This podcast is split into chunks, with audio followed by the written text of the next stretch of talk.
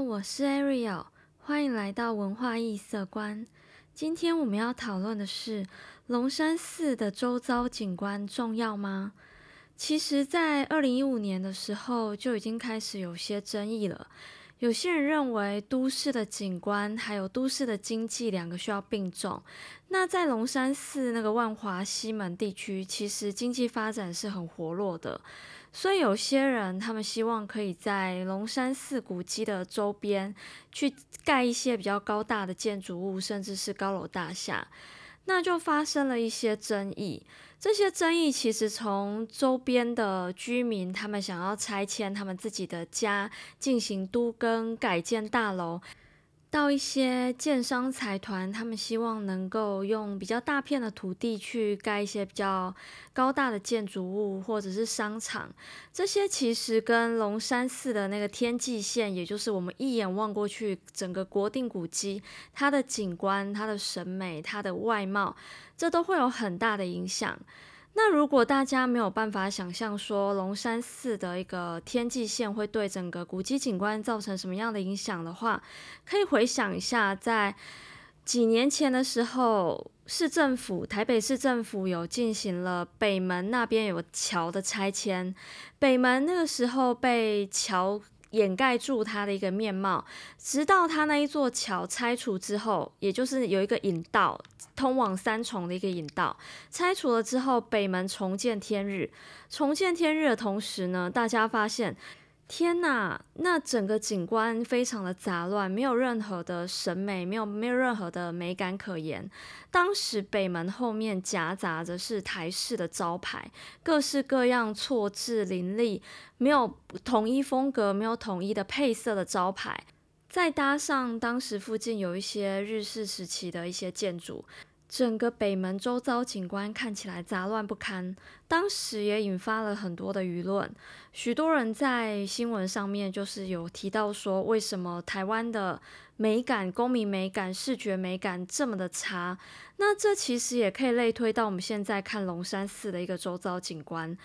我们需要强调的是一个公民美学，或者是一个对于古迹、对于市区样貌的一个美感的话，我们不能只单就一栋建筑去强调保存它，或者去维持它。我们在视野所及的地方，我们需要达到一致性。这个一致性其实也就是完整的程度。你要够完整，你的整个区块，你的真实感才会被呈现。所以，如果我们只剩下一个龙山寺这个被保存下来，整个周边没有做好一个相关的建设配套措施的话，其实很容易再引发一次当时北门周遭景观的争议。当时那个争议也让大家开始发现，说原来我们的公民美学、我们的市区景观是需要被改造、需要被维护、需要被正视的。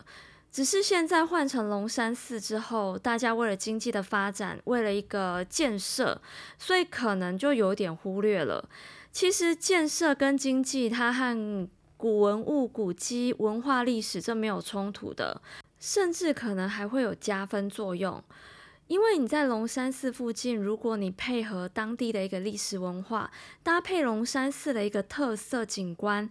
去进行建设，让它有一个一致性的风貌。我相信这对于整个建筑物来说，不一定是扣分的作用。那在经济商场的话，也可能会有加分作用。例如像你看京都，京都他们为了配合京都的一个人文风气，还有他们的历史文化感，他们要求里面的商家还有里面的一些企业，你的建筑物必须是跟整个环境有一致性的。包括连招牌，他们都要求提出申请，也就是你整条街上的招牌，它都具有京都的特色风味。你可以有自己的一个字体，但是你的配色，不管你是连锁企业或者是怎么样的商店，你要能够融入京都整个地区的一个风貌。如果我们把京都的例子放回龙山寺的话，其实龙山寺它可以被发挥的空间还蛮大的。因为除了龙山寺的建筑本体之外，附近还有剥皮寮历史街区，这些部分其实含刮起来都相当的可观。而且像现在联合国教科文组织他们推广的一个世界文化历史记忆，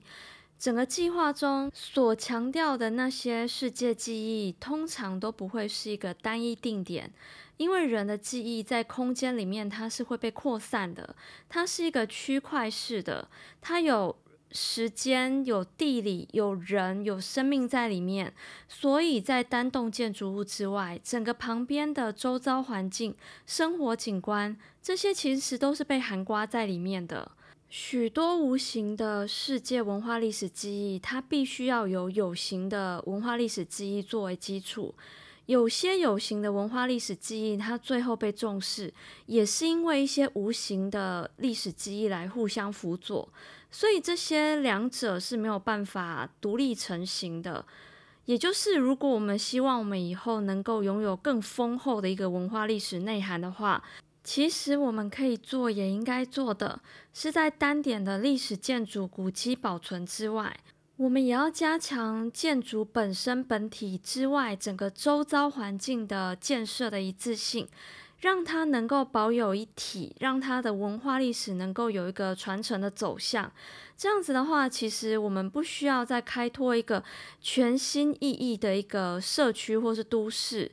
我们只需要在创造出一个新的建设或是建筑物的时候，将它融入旧的一个文化历史的生命。当两者结合的时候，它其实就赋予了新的活力，它也有一个新的意义。像京都那样子一个新旧并发的一个生命力，它其实比单单东京来说更有在地的意义。它对于观光经济的促进也很有帮助。所以在龙山寺周遭有一些新的建设提案，它其实是可以不抵触龙山寺古迹的一些要求跟条件的。